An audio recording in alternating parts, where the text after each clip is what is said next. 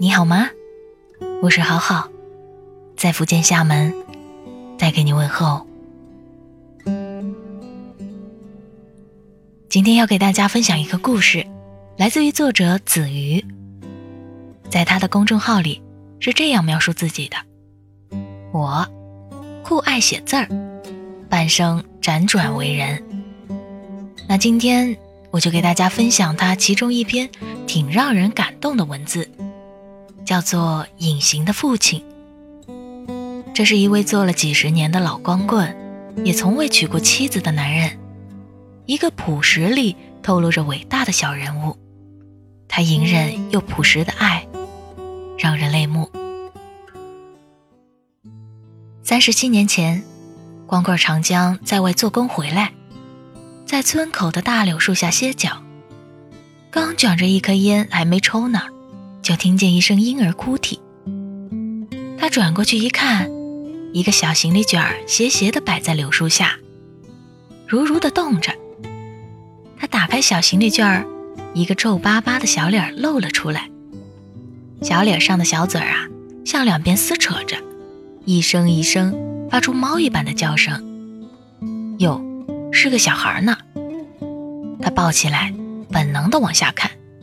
掀开裹着屁股的红尿布，一只小鸡鸡跟个鼻涕虫一样耷拉在两腿之间，还是个男孩。这一下他顾不得抽烟了，匆匆地卷上小被子，就回了家门。暮色四合，长江的破落小院儿在清冷的月光下更显得微寒。窗子上的纸，十挺有七挺是破的，月光穿着窗格。钻进来了，屋子里一片清灰。他用自己的被子给孩子做了个窝，把孩子放在被子里，孩子竟然甜甜的睡着了。他那个破被子，薄的对着光都能透亮。他趁着这个机会去给自己弄饭，糙渣的玉米糊糊很快就发出新茶粮食特有的清香。孩子一会儿就醒了，在他的破被子上弹着腿哭，他赶紧过去看，原来是孩子把被子尿了。他没有新尿布给孩子换啊，就把自己的一个秋裤剪了，兜在孩子屁股上。可孩子还是睁着脸哭，他想起来，可能是饿了。他把自己的玉米糊糊拿过来，撇出上面的一层粥油。把粥油放到另一个碗里，用筷子蘸着一点儿一点儿往孩子嘴里送。孩子的小嘴碰着食物，贪婪地吸吮着。他乐了，这是他活了四十年第一次近距离地接触另一个生命。他那么鲜活，那么柔软，还带着热气。他没喂过孩子，他是老光棍儿。四十岁了，连个媳妇儿都没娶过，更不懂得如何伺候孩子。但他见过自己的弟媳妇儿弄孩子，孩子吃上了食物，得到极大的满足，悻悻地睁开了小眼。这孩子实在算不得一个漂亮孩子，眼睛细小，镶在一个狭窄的脑门上，显得很不大气，鼻子也小。两颊长得又很舒展，颧骨又高凸着，小小的鼻子孤零零地立在那片开阔的地中间，显得又挺空落的。到了下半部分又拧巴了，下巴挺窄，一个嘴呀还蛮大，一咧就咧到下巴边儿，下巴全被嘴给占去了。但是天下的孩子没有不可爱的，他在月光下。一双晶晶亮的小眼睛看着长江，长江的心像被涨潮的海水倾打的沙滩。看着小孩的小脸，他才有功夫去思考这孩子的来历问题。是个男孩，就断然不是重男轻女家庭扔出来的多余货。这种家庭生个带把的。恨不得拿个金巴利给围上，那就一定是个私生子。男孩只有私生子才会往外丢。他抱着这孩子与之四目相对，开始思考下一个严肃问题：这孩子该怎么办？他这个光棍汉，每天靠出去给人做小工来维持生计，家里连个女人都没有，根本没办法养这个孩子。说起长江身世，挺可怜的。他家穷，小时候上山砍柴，摔下悬崖摔下来，跛了脚，就一直没人肯给他做媳妇儿。他帮着父母给兄弟长海娶了媳妇儿，但他那个兄弟媳妇儿自私又刻薄，刁蛮厉害的很，连他自己的女儿都不爱呢，怎么会去善待一个捡来的孩子呢？他眼里啊。只有他那儿子，侄女儿连个鸡蛋都吃不上。他要是有个女人就好了。他从来没像此刻一样渴望过一个女人。可这猛不丁的，上哪儿去找个女人呢？他想，这要是个能跑的大半小子就好了。他去做工的时候就可以带着。可惜不是啊。这是一个需要从生命的初始阶段就被人自弄的小人儿。他是真想留下这个孩子啊，可是不行，那就只能把他送人了。送给谁好呢？他把村里的人从头到尾捋了一遍，发现没有合适的，家家都有孩子，没有人家缺孩子。他忽然想起一个人来，村里的江中石家里。原本有一个儿子，长到十岁那年，在大河里游泳淹死了，只剩下个三岁的女儿。这夫妻自打儿子死后就一蹶不振，女人病病歪歪的，总是带着泪意。江中石也很颓，很少说话，日子过得穷，跟他一样做点小工，那也总比他这个连女人都没有的强啊。就送给他们家吧，没有更好的选择了。他们应该更善待这个孩子。思想至此，他已经心里安定了。再一低头，发现那孩子已经在自己怀里沉沉睡去，细细的眼睛闭着，嘴也闭着，一呼一吸，没有一点声息。他不敢睡，在炕上一直坐着。月亮升上中天了，他就那么瞅着这个孩子。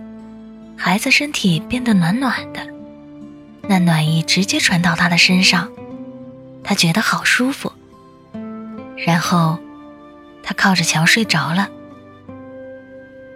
天蒙蒙亮，孩子还在他怀里酣睡着，可他得送他走了。他不希望任何人知道这个孩子的来历，必须在江家开门前，神不知鬼不觉地放到他们门口。要是再晚点儿就不行了。可他突然变得很舍不得。这一夜，两人彼此依偎着，像是有种微妙的情愫在两个人之间暗暗滋生。他试着小声的把这孩子叫了一声“儿子”，然后发现自己吓了一大跳。他这辈子从没喊出过这么动听的字儿，“儿子”。可是他还得送走。踏着细微的晨光，他出了家门，蹑手蹑脚地走到江家门口。江家的破木门是青灰色的，那是木头经年久晒后呈现出来的灰败感，落魄但不凉。他把孩子放在门口，躲到一边的墙角去看着。他想好了。江家要是不要这个孩子，他还要回来。他背着他去做工也好，要饭也好，都行。大概过了十多分钟，江家的媳妇儿开了大门，手里端着个尿罐子。他一眼看见这孩子的时候，尿罐子差点没泼洒出来。他重复了长江出狱这孩子的那一套流程：抱起来，先看脸。然后向下打开尿布，看完尿布后，急匆匆的又裹上被子，东张西望的看了一下，关上大门就回去了。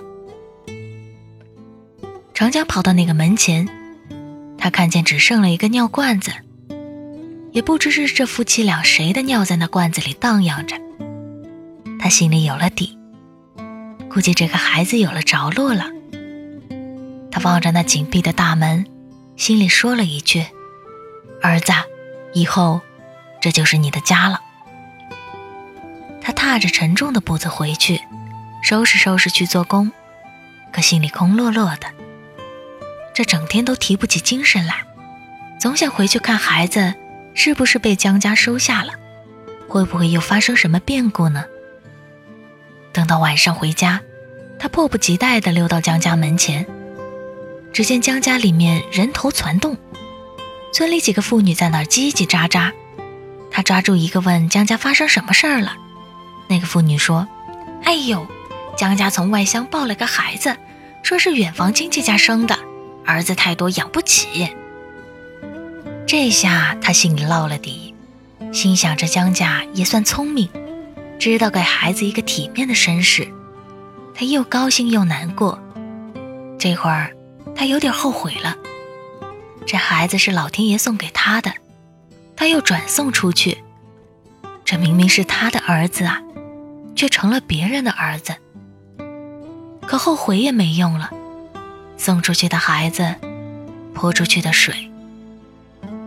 他回了家，抱着那个透亮的被子，只坐了半夜。被子上好像还有孩子的气息，一块红尿布从被子里露出来。他拿起来闻了闻，一股小孩子的尿味儿。可他觉得这尿味儿一点也不恶心人，他就那么抓着那块尿布，睡了一夜。那孩子从此落户江家了，取名江世安，意为一世平安的意思。他成了江家夫妻心里的宝，也成了长江心里的宝。长江以前跟江家并不特别亲近，但现在为了去看孩子，总得想方设法的绕到江家去。江大哥，锄粪呢？啊，锄粪呢。今年的谷子长得不错，去年是小年，今年啊该大年了。是啊，我家小世安啊，全靠这点谷子磨面吃饭呢。要是收成不好，我还得去买，又是一笔开销。哟，这是什么话呀？我那儿还有，我借给你。这一来二去啊，他就和江家混得很熟了。世安长到一岁。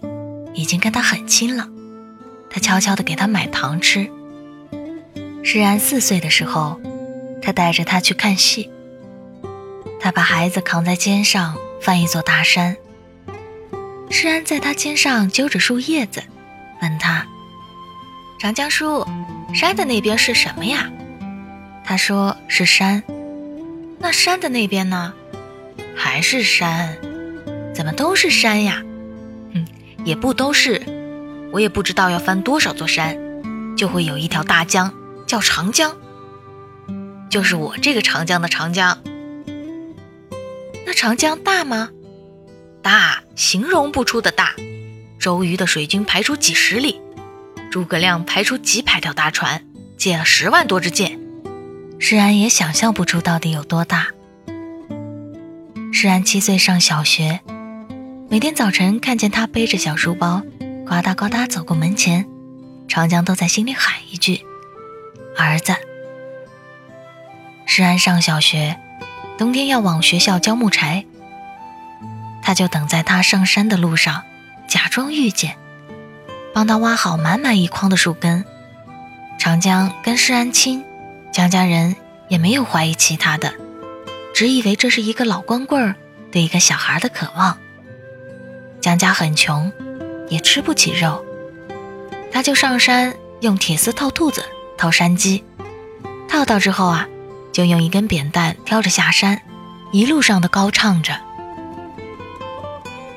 长江喜欢诸葛亮，虽然他的人生轻的不如诸葛亮羽毛扇上的一根羽毛，可想象里，他是英雄霸王，猛将军师，运筹帷幄，纵横天下。世安还是内向自卑的，他的父母老弱贫穷，难免在学校受欺负，长江就帮他出气。有几家小男孩在自家门口上画上线，不许施安经过。施安想回家，要么就攀左边的山，要么就淌右边的河。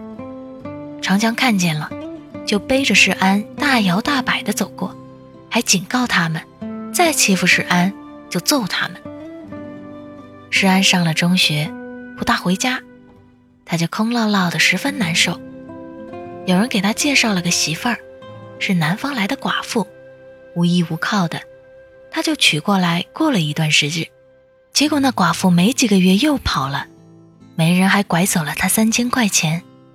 从此他不再谈娶妻，一个人还是照旧，日出就去做工，日落就回家。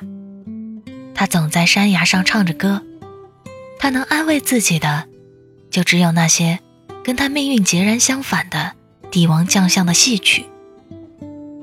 施安十八岁那年考上了大学，江家宴请宾客，满村都去了，可学费无着啊。他悄悄给拿去三千块，说这钱先用着。施安上大学的地方在武汉。长江边上，他终于看到了那大山之外的大江，是他想象中的样子。再回来的石安变成了一个青壮小伙，穿着雪白雪白的衬衣，鞋子上一尘不染的。看见他的时候，温和的叫他长江叔。他比小时候长得好看了，那眉目里有亲近的爱意。他高兴的又上山唱了半天的戏。那年世安大学没毕业，江家老太太一命呜呼。他风尘仆仆的回来，跪倒在灵前披麻戴孝，长生痛哭着。他举着灵幡，带着江老太太的棺材绕村游街，可长江却莫名哭得像个孩子。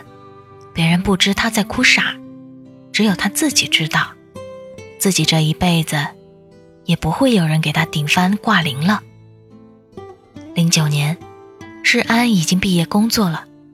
他回家的时候，拎着两瓶酒来还长江的三千块。长江知道这钱啊，有着了断恩义的意思，却也收下了。晚上又就着新酒唱了半夜的老戏。长江日日渐老，出去做工也不再有人愿意用。就在家里伺弄那几亩田地。他和江中石老汉倒成了一对，两人经常在一起唠嗑。但江老汉活得有底气，动不动的就我儿子在大城市工作，总说要接我进城，我不去。可长江却老无所依，他唯一的血脉依靠是他的那个侄子。他对那个侄子也好。可在心里，再好也好不过世安。又过了几年之后的春节，世安带着妻女回乡，花团锦簇的一家人，成了山村一景。他这次回来是要把老父接到城里安度晚年的。父亲已老，再无人照料，恐生意外呀。施安临走前想看一看长江，他拎着两瓶好酒。叩开了长江的门，却发现小院寥落，泼泼洒洒的月光清白如银。小屋里灯亮着，他发现长江躺在炕上，脸上带着安详的笑容，像睡着了一样，手里抓着一块皱巴巴的红布。长江去世了，死在一个举家团圆的日子。他一点儿也不害怕。他拿起那块红布，忽然觉得这一切都很熟悉，一种似曾相识的感觉从心里涌上来。这灯光，这月光，这斑驳的墙壁，都好像在哪儿见过。可他却怎么也想不起来，这是前世，还是今生呢？他不会知道。这是三十七年前，他也不会知道，在这个世上，有个人在心里一直默默的叫他儿子。